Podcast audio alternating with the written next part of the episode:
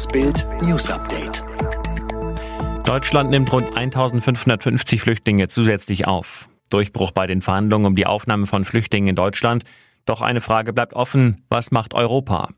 Die Bundesregierung beteuert, sie wolle sich für eine europäische Lösung mit anderen Mitgliedstaaten einsetzen. SPD-Chefin Saskia Esken sagte, dass Deutschland dann noch einmal eine ähnliche Anzahl von Flüchtlingen aufnehmen müsse. Doch wie Bild erfuhr, stellte Innenminister Seehofer in der Unionsfraktionssitzung fest, bislang steht Deutschland mit der Aufnahme der Moria-Flüchtlinge allein da. Kein anderer EU-Staat macht mit. Rentner schießt zwei Räuber, um seine Frau zu retten. Er hat auf zwei Räuber geschossen, einer starb sofort, der andere lag im Krankenhaus seinen Verletzungen. Jetzt spricht Juwelier Bernd H. aus Zelle in Bild über die tödlichen Schüsse. Es tut ihm alles unendlich leid, sagt der Mann, als Bild ihn in der Kanzlei seines Rechtsanwalts Björn Nordmann trifft, aber er musste seine Frau retten. Das miese Geschäft mit Welpen. In München hat ein Tierschutzverein jetzt einem Hundehändler eine Falle gestellt. Es begann mit einer Anzeige im Internet. Eine Frau entdeckte dort zehn Wochen alte Jack Russell Terrier für je nur 700 Euro. Ein in München lebender Grieche gab an, die drei Welpen für einen Freund in Bulgarien zu verkaufen.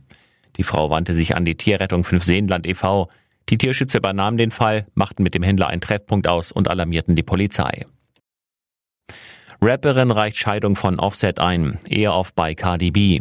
Jetzt geht der Rosenkrieg der Rappergrößen los. Rapperin Cardi B gibt mit ihrem Liebsten den Laufpass. Sie reicht die Scheidung von Offset ein. Wie das Nachrichtenportal DMZ am Dienstag meldet, will die Musikerin nichts mehr mit ihrem Rapper-Ehemann zu tun haben. Und das, obwohl beide im Oktober ihren dritten Hochzeitstag gefeiert hätten. Neue Apple Watch misst jetzt auch den Blutsauerstoff. Darauf haben die Fans gewartet. Am Abend zeigte Apple neue Produkte, Smartwatches, Tablets und neue Abo-Dienste.